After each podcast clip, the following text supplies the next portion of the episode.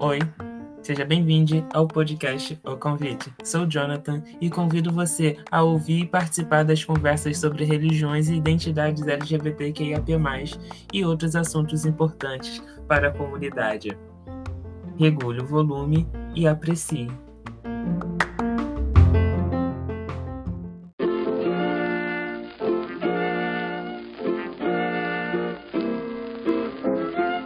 Você pode incentivar e apoiar a criação de conteúdos independentes. Assim, o convite chegará a mais pessoas da nossa comunidade. Saiba como apoiar na descrição desse episódio.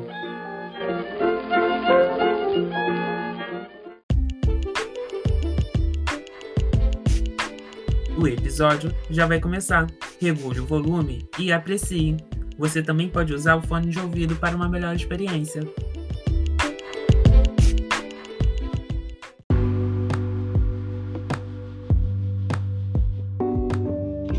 Seja bem-vindo você que está chegando aqui, seja bem-vinda, nosso amigo e amiga ouvinte. É, agora estamos aqui com convite extra, né? Para vocês que estão nos acompanhando, convite extra anterior, a gente trouxe o André Canazeiro, que veio falar sobre tradução. Tradução de, do, da Bíblia, né? A gente comentou sobre é, a Bíblia, como qual é a melhor Bíblia para estudo, a gente comentou todo esse cenário. E hoje a gente vai falar, convidei aqui o Messias, que participou do episódio Origens e Classificações das Igrejas, né? As igrejas atuais. E hoje a gente vai falar sobre algumas interpretações, a part... É, interpretações de pecados que vem sendo trazida por essas igrejas no, ao longo do tempo. É, vocês que também não sabem, não ouviram, o desabafo número 9, ele conta a história do Messias. E Messias, aí vocês que não sabem, Messias é, é teólogo autodidata, ele é formado em ciências econômicas, ele tem mestrado em desenvolvimento regional, ele é escritor, ele é um monte de coisa. O Messias é uma pessoa incrível, gente. E ele é de casa já também. É, Messias, como que se dá essas interpretações de pecado?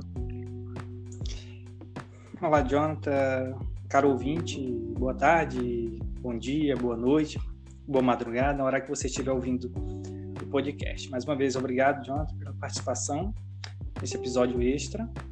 Ah, e a ideia de pecado é uma ideia bastante interessante, porque se você assistiu o último episódio que eu participei, você vai é, entender as diversas classificações, principalmente as classificações em relação à teologia, né? E é, a ideia de pecado ela está diretamente influenciada pela forma é, teológica que a igreja, a comunidade, o grupo, a pessoa tem em relação à, à própria escritura, como entender e como interpretar as escrituras. É, mas o posicionamento que eu vou trazer aqui é um posicionamento que é adotado majoritariamente por é, pela teologia progressista, é, que entende o pecado de, maneira, de, de uma maneira que é bem diferente dos ortodoxos e ultra-ortodoxos. Conceitualmente, o, a ideia de, de pecado ela está originalmente é, atrelada é, com a ideia do pecado original. O que, que é o pecado original? Aquele que a gente encontra lá em Gênesis, quando o ser humano ele afronta Deus, ele quer comer do fruto proibido e ele vai lá, primeiro tentado pela serpente, ele a história que nós já conhecemos, ele pega é, Eva primeiro vai lá e toma do fruto e come, depois convence seu marido a comer e os dois percebem que estão nus e percebem a realidade ao redor de si. É, e é a partir dessa ótica que é, o pecado original entra no mundo, no mundo. Essa é a primeira ideia de pecado, a existência então de um pecado é, original. Um segundo ponto decorrente disto já é a ideia de pecado não mais com relação aos antigos é, às antigas tradições hebraicas presentes no Gênesis, a, a, a, segunda ideia de pecado ela vem direto da Torá, da lei escrita, da lei de Moisés que você encontra presente ali a partir de Êxodo, Levítico, é, Números e Deuteronômio, você encontra as leis mosaicas presentes ali. Então, essa ideia de pecado, que até hoje é seguida pelos judeus, é, ortodoxos, obviamente, são é, é uma ideia de pecado atrelada a cumprir ou não cumprir a lei. Então, se a lei diz que determinada coisa não deve ser feita e você faz, comete pecado. Entendeu? Então, a ideia de pecado atrelada ao cumprimento ou não da lei. Uma terceira maneira de entender a ideia de pecado é a maneira que eu chamo de maneira cristã ou mais contemporânea da ideia de pecado. É, e é interessante porque na época de Jesus conviviam duas Torás diferentes, que para nós não faz muito sentido, porque nós que somos cristãos de natureza decorrentes do, protestantismo, nós entendemos que a Bíblia é, é o fundamento da nossa construção teológica. É, enquanto outros grupos não, não creem dessa maneira. Os católicos romanos não creem isso, os católicos ortodoxos e outros não creem que a Bíblia é a principal fonte de é, revelação divina. Então, é outra maneira de entender. No caso protestante, é essa maneira. É, e na, nos judeus da época de Jesus, da mesma maneira. Os judeus da época de Jesus entendiam que existiam duas Torás: a Torá escrita e uma Torá oral, ou seja, a lei escrita e a lei oral. E Jesus fazia referência a isso o tempo todo. Se você olhar os evangelhos hoje, né, é, tanto os sinóticos como o evangelho de João, é, os sinóticos são os três primeiros evangelhos, Mateus, Marcos e Lucas. Esses conjuntos dos quatro evangelhos nos demonstram que Jesus estava o tempo todo é, contradizendo, é, reinterpretando a ideia da lei escrita e da lei oral. Né? Os usos e costumes estavam bastante presentes na tradição oral e na lei oral, na Torá oral. A Torá oral era, era é você pegar a Torá escrita e exacerbar, interpretar, ampliar o escopo do que é pecado, entendeu? Então, na época de Jesus, praticamente qualquer coisa podia ser pecado. Então, por exemplo, quando Jesus é criticado pelos fariseus porque os discípulos de Jesus não lavavam a mão, Jesus não, é, aquele episódio não fala de higiene, ao que parece. Ainda que pareça que está falando de higiene, não é higiene, se trata da quebra de, de, do, da, do, do, cometimento por parte dos apóstolos, dos seguidores de Jesus, é, de um pecado ou de uma transgressão da Torá oral. A Torá oral dizia que se você fosse comer qualquer refeição, você deveria realizar um, um, um lava-mãos e lava-pés é, e lava-corpo é, ritualístico, que até hoje, no meio judaico-ortodoxo, ainda é praticado. Existe um tanque é, seja para o corpo, seja para as mãos, onde você deve praticar um ritual de lavação de mãos. Esse, esse ritual é, tem a mesma, o mesmo peso que a lei, a Torá escrita para os judeus. Então, por exemplo, se você não lava a mão, comete pecado. Não lavou a mão daquele, de forma ritualística, você cometeu pecado. Quando nós chegamos em Jesus, Jesus transmite todos esses conceitos, tanto do pecado original quanto do pecado é, como agressão à lei, como, como não cumprimento da lei, tanto escrita como quando ela é exacerbada a lei oral também, no tempo dele, ele vai combater isso, combate os fariseus fortemente, dizendo: olha, não sejais como eles, que falam disso, disso, disso, nem eles conseguem cumprir, que colocam um cargo maior, é, que colocam um cargo maior sobre os outros, que, coisas que nem eles mesmos conseguem. Então Jesus vai trazer uma ressignificação e a gente vai entender essa, essa ressignificação primeiro a partir da ótica dos escritores cristãos anteriores aos evangelhos, porque ao contrário do que muita gente pensa, os evangelhos sinóticos de João são muito posteriores à sua inscrição, o ato de escrever, o ato de compilar esses textos são posteriores ao pensamento paulino. O pensamento paulino é, são os primeiros textos bíblicos que a gente tem autênticos é, que falam de Jesus. Né? Então, é, é, a partir deles que você tem a construção dos evangelhos. Então, os evangelhos bebem muito da fonte paulina, do, das suas sete cartas autênticas. Então, é, é, essa ideia de, de pecado, ela perpassa é, agora em, em, a partir da, da ótica de Cristo, numa ressignificação, entendendo que o pecado não é mais a transgressão da lei oral ou da lei escrita, ou seja, não é a transgressão do Velho ou do Novo Testamento, mas é, é uma, uma maneira de, de entender o pecado como sendo uma afronta a duas ideias fundamentais, um resumo geral de tudo o que foi é, a Torá escrita e a Torá oral, que Jesus resumiu em dois mandamentos: amar a Deus acima de todas as coisas e amar ao próximo como a si mesmo. E esse fundamento passa a ser o fundamento norteador da ideia de pecado. Então, o pecado passa a ser entendido como, é, como sendo não agora o que você faz ou deixa de fazer em relação à lei, mas como aquilo impacta sobre você mesmo e sobre os outros e sobre a sua relação com Deus. Então, tudo aquilo que afronta a sua relação com Deus, é, em tese, seria pecado. Mas o próprio Jesus, e, e Paulo nos traz isso abertamente, é, ele afirma que o papel da Torá escrita era não era era fazer com que a gente, desculpe, fazer com que a gente percebesse o que era ou não é, adequado para uma vivência em sociedade. Lá em Romanos 3:20 é, é a ideia de que todos somos iguais, independente do pecado ou não cometido. Romanos 3 de 22 a 23 também traz isso. E é a fé o fundamento agora, não mais a obediência ou não à Torá.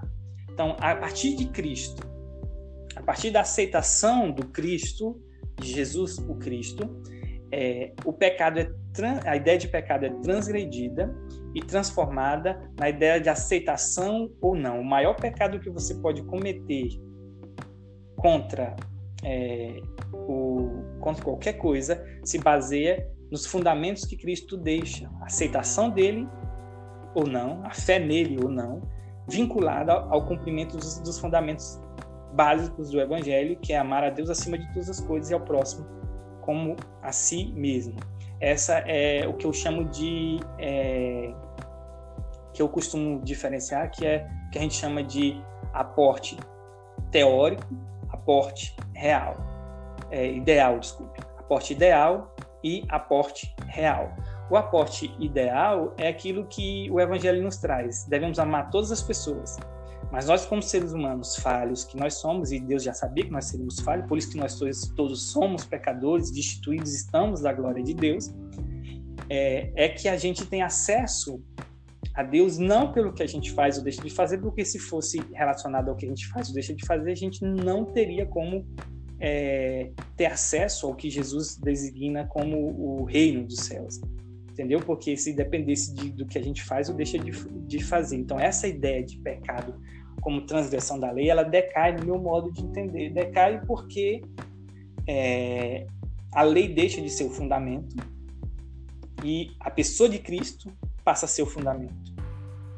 Então, essa é uma, para mim, a, a, grande transformação que o cristianismo traz em relação ao judaísmo é você deslocar todos os conceitos de pecado, de moralidade a partir da pessoa de Cristo. Então, Cristo transgride isso e por isso mesmo Cristo, Cristo era extremamente criticado pelos religiosos de sua época, porque Cristo transgredia isso. Cristo conversava com pessoas que eram considerados pecadores, de igual para igual, independente de como a pessoa era ou não, Cristo conversava de igual para igual, dava oportunidade de igual para igual, porque entendia o ser humano, entendia a maneira como o ser humano trabalhava. Então, e um exemplo clássico é a ideia da pessoa que chega para Jesus e, e pergunta assim: Senhor, como poderei herdar o reino dos céus? E essa mesma pessoa recebe a resposta para Jesus: Você tem cumprido os mandamentos? Então Jesus questiona, sob o ponto de vista da religiosidade da época, se ele cumpriu os mandamentos ou não. E a pessoa diz: Eu tenho feito tudo que a lei escrita e a lei oral diz, desde a minha mais terra infância. Aí Jesus, porém, isso fizeste bem. Aí Jesus perguntou: agora você vai lá, vende tudo o que você tem e doa aos pobres e vem e segue-me. Qual a resposta daquela pessoa em relação a isso?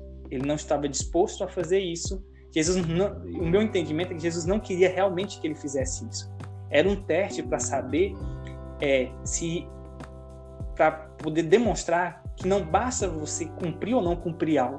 É necessário que você tenha uma transformação interna, de entendimento, de cosmovisão, para entender o outro. Jesus estava falando assim: você tem, tem capacidade de olhar para o outro e ver o outro como pessoa, e entender que você está lá comendo, bebendo enquanto tem pessoa passando fome? Então, eu acho que o principal entendimento nesse, de Jesus em relação a isso exemplifica bastante o entendimento de Jesus a respeito do que é ou não pecado. Aquela pessoa aparentemente não cometia pecado sob o ponto de vista da Torá escrita, mas sob o ponto de vista da, do, do, entendimento de Jesus, ou seja, segue-me, do entendimento que você tem que olhar para o outro de maneira diferente, amar o outro de maneira diferente, ser próximo, ser, é, ajudar o próximo, auxiliar o próximo e assim por em diante, a ideia do amor ágape que Jesus vai trazer e que, que é muito elucidada primeiro por Paulo, é, como escrito, né, de forma escrita, é, traz então esse entendimento melhorado, equiparado da ideia de pecado. Essa é uma visão de natureza progressista. Se você for entender de maneira não progressista, ortodoxa ou ultra-ortodoxa, a ideia de pecado ainda é muito próxima da ideia que os fariseus utilizavam na época, da ideia que os judeus ortodoxos atualmente utilizam, que é a ideia de pecado como transgressão do texto escrito que diz isso não pode, você fez, você cometeu pecado. E eu acho que o Evangelho de Jesus Cristo vai além disso.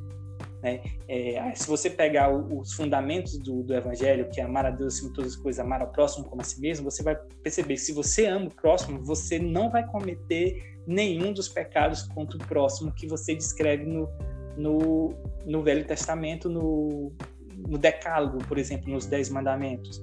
Então você vai, não matarás. Se você ama o seu próximo, se você se preocupa com o outro, você não vai matá-lo.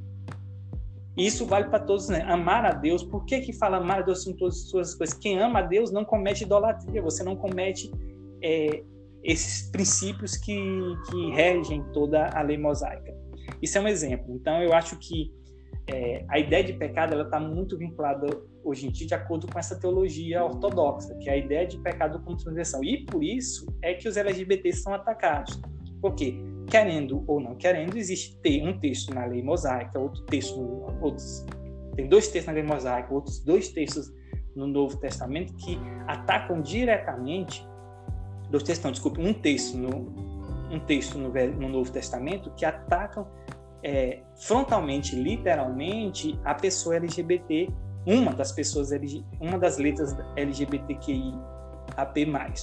Então, em, em função disso, os grupos ortodoxos combatem é, a homo a homotransexualidade como sendo um pecado. É isso, Jonathan. Então, eu acho que isso daí norteia muito, né, o, o, a parte seguinte, né, que a gente vai abordar, é que assim, é, a gente aqui tá com, apresentou uma visão mais progressista do, do que é pecado. E a gente sabe que os conservadores eles vão se apropriar dos textos bíblicos, desde Levíticos até vai passar por Levíticos, vai pegar vai pegar Romanos, vai pegar Gênesis, vai pegar o que eles quiserem para atacar, vai pegar Coríntios para fazer um ataque pessoal, sabe, a, a, ao indivíduo e acaba também é, desumanizando desumanizando a, o indivíduo, sabe? A pessoa esquece do mandamento de amar porque para eles o que tem que ser dito a qualquer custo é a, a, que eles acreditam que a verdade imutável, de que é abominação mesmo é um homem viver com outro homem, sabe? Então, acho que a gente vai agora começar a abordar, né? Essa, os textos acusativos, né? Que a, a, a, boa parte das igrejas evangélicas adotam, principalmente os conservadores. Sim, Sim agora eu falei para você, a ideia de pecado ela está muito associada com o tipo de teologia que é praticada pela igreja, pelo grupo, pela comunidade, pela pessoa. Né? Às vezes não é o que é praticado, o que é absorvido. Acontece muito, ou seja, no, no, em qualquer meio religioso, tem as pessoas que analisam o que é dito ok? Tem as pessoas que fabricam a teologia, ou seja, que constroem aquela teologia, e tem as pessoas que só seguem. Entendeu? Então, é muito comum pessoas que nunca pararam para pensar teologicamente sobre seu, a, a, teologia da igreja que, que estão, do grupo que estão, ou a teologia que aprenderam desde a infância. As pessoas não têm um senso crítico muitas vezes. É um grupo muito pequeno que para, pensa, analisa e fala o seguinte: será que essa teologia está correta? Será que ela é aplicável hoje? Será que eu consigo aplicar ela na minha vida hoje com, com obedecendo aos respeitos e aos fundamentos do Evangelho?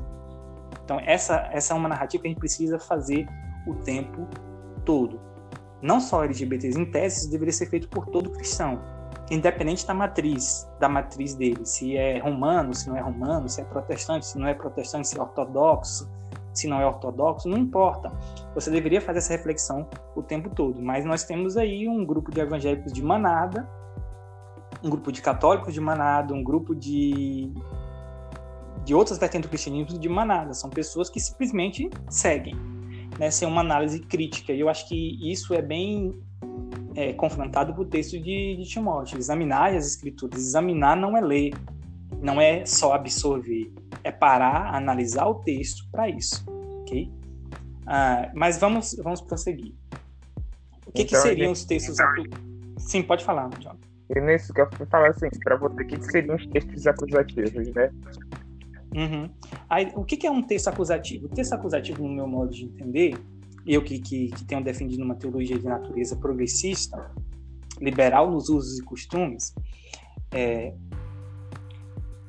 eu entendo que os textos acusativos são textos que são utilizados pelo grupo de conservadores nos usos e costumes e que adotam teologia ortodoxa ou ultra-ortodoxa é, eles são muito utilizados para poder dizer o seguinte: C LGBTQIA+, P a mais e assim por diante, todas as letrinhas que a comunidade atualmente adota e que vai adotar no futuro novas, porque isso está em construção o tempo todo, é, são, pe são pecadores e são pecadores e por isso eles não têm direito a ser membro atuante na igreja, ser é, elevado ao ministério da palavra, ter algum cargo de importância na igreja, reger o coral, é, fazer uma administração eclesiástica da igreja, ser o superintendente, no caso do, do conhece bem, ser um superintendente da igreja conservadora, como é uma igreja adventista por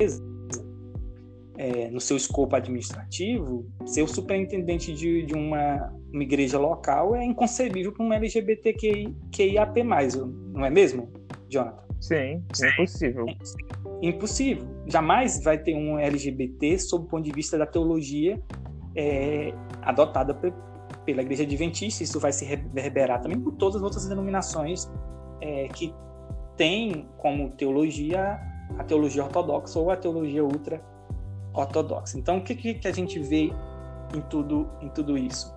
Os textos são entendidos por essa visão e eles são usados para acusar-nos, nos acusar de não termos direito de sermos aceitos por Cristo, de sermos aceitos por Deus, de participarmos do Evangelho de forma ativa, ok? Eles aceitam é, os ortodoxos, não os ultra-ortodoxos, mas os ortodoxos, de maneira geral, que tem uma linha mais moderada, eles têm muito uma, uma, uma convenção de que aceitam o pecador, mas não aceitam o pecado.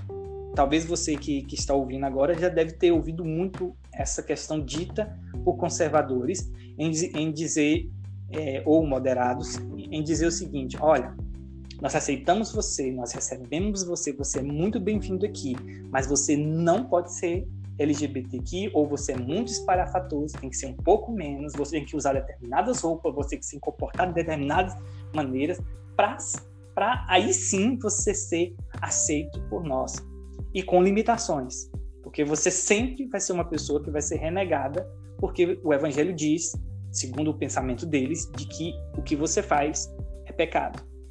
Sabe Tanto que aí entra uma questão é, bem interessante, que é o seguinte, é, o, se a pessoa está numa igreja ortodoxa, ultra, ultra ortodoxa, e a pessoa não acredita que aquilo é pecado, sabe? Que se LGBT é pecado, e vem com esse discurso de amar o pecador e abominar o pecado, sabe?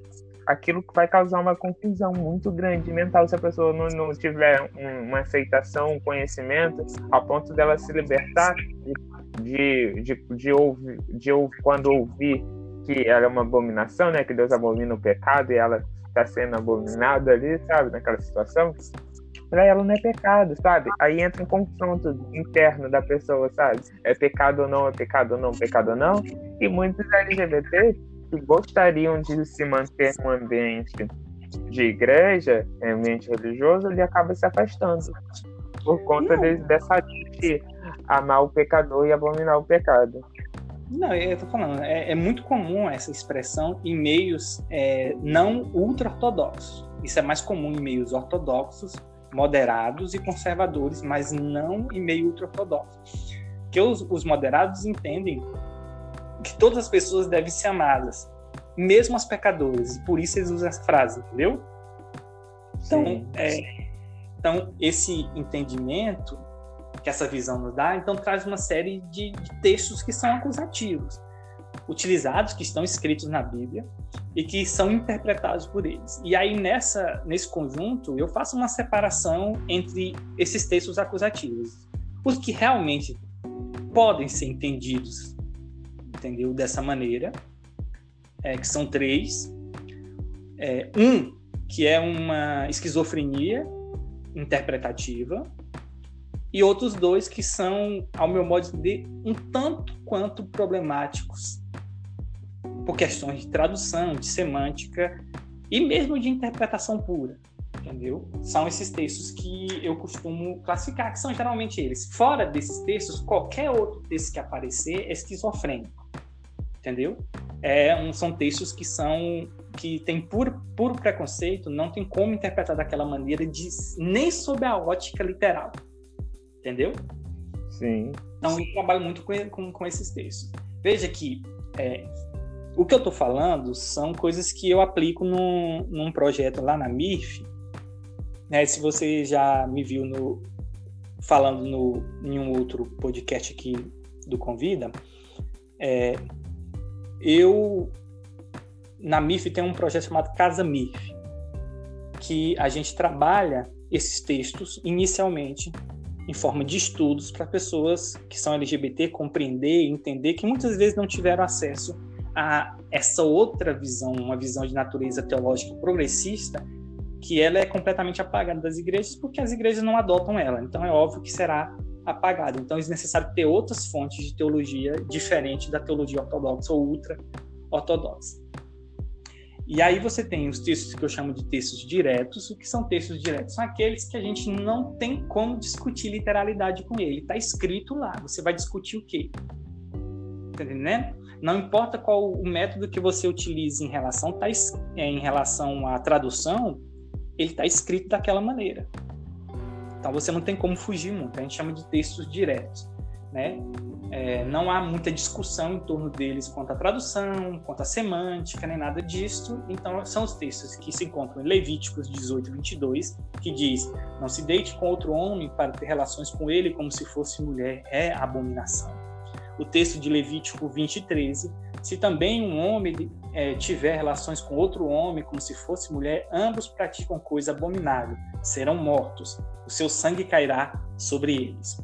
E o terceiro texto, que é Romanos 1, de 26 e 27, que diz: Por causa disso, Deus os entregou às paixões vergonhosas, porque até as mulheres trocaram o modo natural das relações íntimas por outro, contrário à natureza. Da mesma forma, também os homens, deixando o contato natural da mulher, se inflamaram mutuamente em sua sexualidade, cometendo indecência, homens com homens, e recebendo em si mesmos a merecida punição do seu erro. Se você olhar para esses três textos, que não, não há discussão semântica ou de tradução, eles realmente dizem isto, você chega à conclusão pelo, pelo entendimento literal, se você aplica o método ortodoxo ou ultra-ortodoxo, você chega a uma tradição natural que, e, e, que se o teu entendimento de pecado é o pecado como transgressão da lei escrita, e no caso a lei escrita agora não é mais a Torá, mas a Bíblia como seu conjunto, né? os cristãos ortodoxos trabalham a Bíblia como fosse a nova Torá,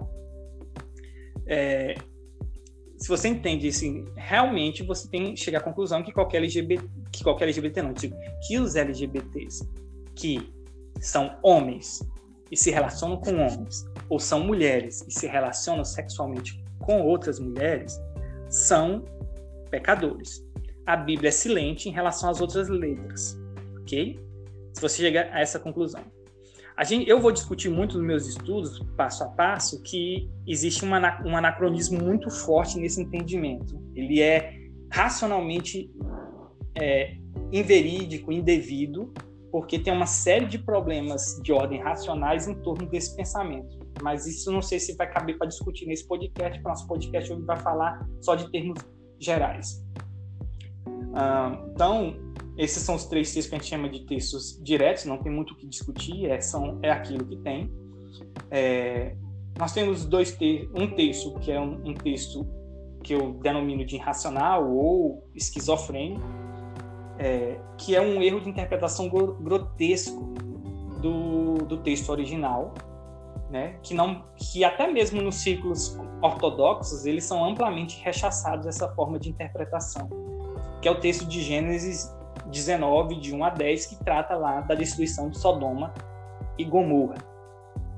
Né? É, ele é um texto esquizofrênico porque ele foge da racionalidade, uma vez que o texto não trata de homoerotização. O texto não trata, na realidade, de homossexuais como a gente conhece nos termos atuais.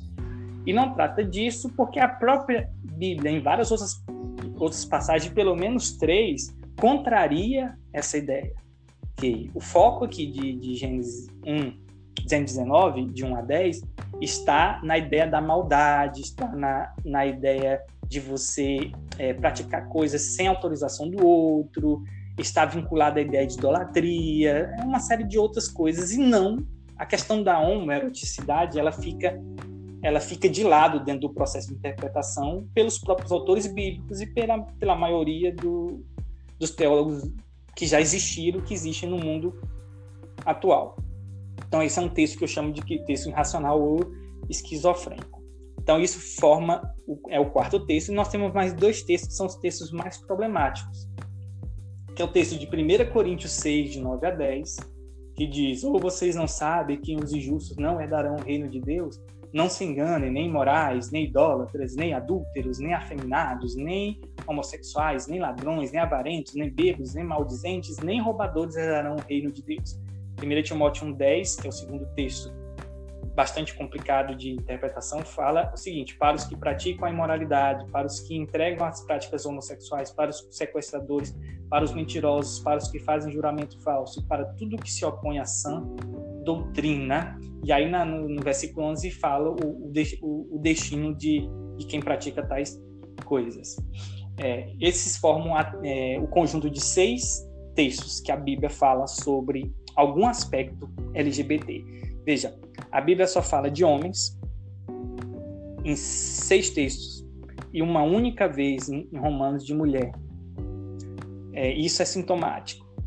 Por que que fala isso? Porque a Bíblia ela é em alguma medida fruto do seu tempo e da sua cultura. Não tem como você tirar isso dela porque ela está impregnada nisso de Gênesis Apocalipse. Então, é, mulher não era nada até meados finais do século XX, em quase todas as culturas de matriz judaico-cristã ocidental. E aí, até hoje, em outras matrizes culturais diferentes da nossa. Então, como a mulher não era nada, não cabia merecimento. Okay? Na, na Idade Média, inclusive, falava que é, a prática sexual entre duas mulheres sequer era considerada porque, como não havia penetração na concepção deles, então não havia ali sexo. Era considerado de menor importância. É tipo assim, as meninas estão brincando, entendeu? Agora, homem não. O homem é um problema sério, porque uma, uma sociedade que tem matriz patriarcal e machista, é, um homem que transgride o papel destinado a um homem viril, a um homem é, que tem mais de uma mulher, o homem que é garanhão, o homem que, que são essas ideias que perpassam culturas conservadoras, é, é uma afronta ao papel de homem. Então, se você é um homem que segue o padrão da sociedade, a maioria segue, porque existe é, um, um, uma espécie de imposição social em relação a isso, os homens são construídos para se comportar daquela maneira e você transgride, você afronta os homens que não transgridem. Isso precisa ser combatido, isso precisa ser delimitado, isso precisa ser minimizado de alguma maneira para que alguém não pense, olha, esse homem aqui não cumpre esse papel, ele ele, ele desonra a sociedade. Então a ideia de desonra, essas ideias perpassam isso. Isso eu não estou entrando nem na interpretação do texto, estou falando de maneira geral em relação aos textos. Mas a questão toda é assim: se uma pessoa está numa igreja ortodoxa e não tem um entendimento para compreender o texto e segue somente a palavra dos líderes, segue é, está sendo orientado pelas revistinhas que, que, que, tem na EBD, na Escola Bíblica Dominical, na Escola Bíblica Sabática, é, e vê o tempo todo se embaçado, faz uma lógica o indivíduo entrar num loop. Se ele se encontra numa condição de LGBT, ele entra num loop de que realmente ele peca, de que realmente ele não tem acesso ao Rei do Céu, como eu vejo muitos LGBT até hoje se martirizando nessa, nessa construção. E por isso eu trabalho muito esses textos apesar de que a teologia hoje é, LGBT está muito mais avançada que isso. A gente já não discute mais se é ou não é pecado, porque a gente já superou essa questão é, há muito tempo com a teologia progressista, entendeu? E isso tudo se ancora, Jonathan, numa questão que eu acho bastante interessante, que é, é que é a utilização das escrituras para justificar preconceito. Foi assim com a escravidão, é, para justificar a escravidão negra. É assim com, é, com os LGBTs, é assim com a mulher. Então, para poder justificar o papel do homem mandatário, a mulher submissa, se utiliza das escrituras para justificar o preconceito como você se utiliza das escrituras é, para poder fazer isso. Né? Então, é uma, uma, uma coisa que afeta muito a gente. Eu não sei se a gente vai discutir um pouco mais aprofundado esses textos, mas de antemão eu falo que todos esses textos que foram citados todos eles não se referem a homossexuais, não se refere a transexuais, que, que são ignorados, a pansexuais, a bissexuais, que são ignorados pelas escrituras, porque a gente, vai, vai, a gente sabe que não se referem é, a esses posicionamentos. É isso, alguma dúvida? Não, não. Eu queria agradecer pela sua contribuição. É, a gente já tem alguns episódios, né?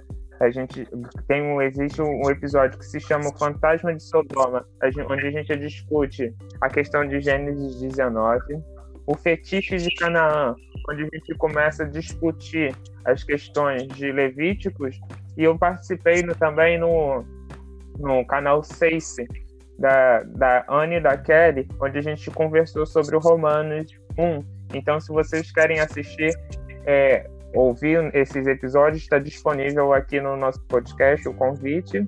Ou você, se você quer assistir o vídeo do, do episódio sobre o Romanos, vou deixar o link para vocês.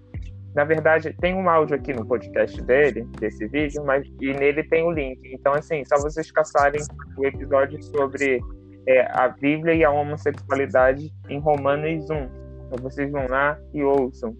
E com certeza a gente vai abordar cada texto seu sobre a sexualidade é, que você apresentou aqui nos episódios seguintes. A gente vai fazer juntos mais parcerias e sinta-se em casa que você é de casa.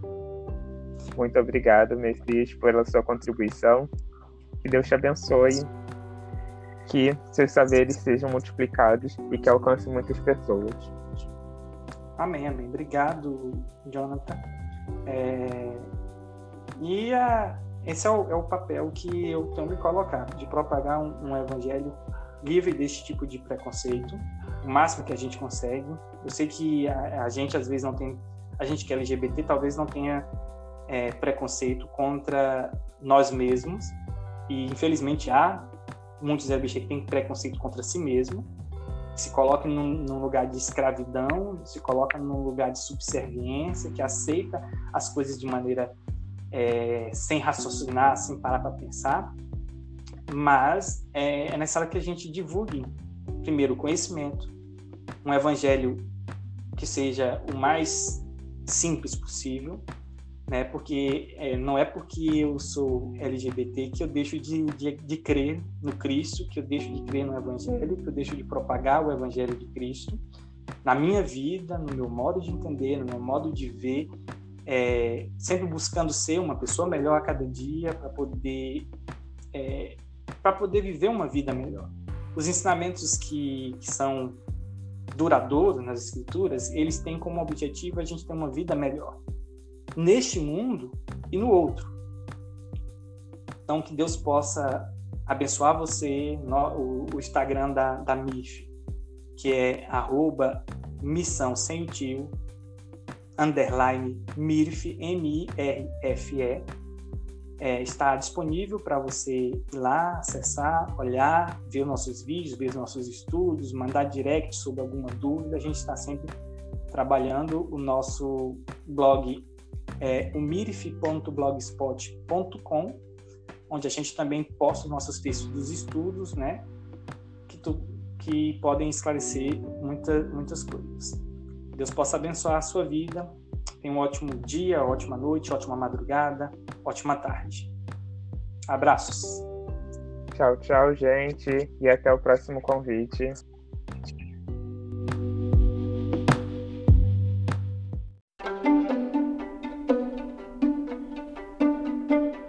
Esse foi mais um episódio do podcast O Convite. Agradecemos por ter nos ouvido até aqui. Te convidamos a nos seguir e nos avaliar nas plataformas digitais. E não se esqueça de compartilhar esse episódio com amigos. Assim, cresceremos e nos tornaremos uma grande família. Tchau e até o próximo episódio.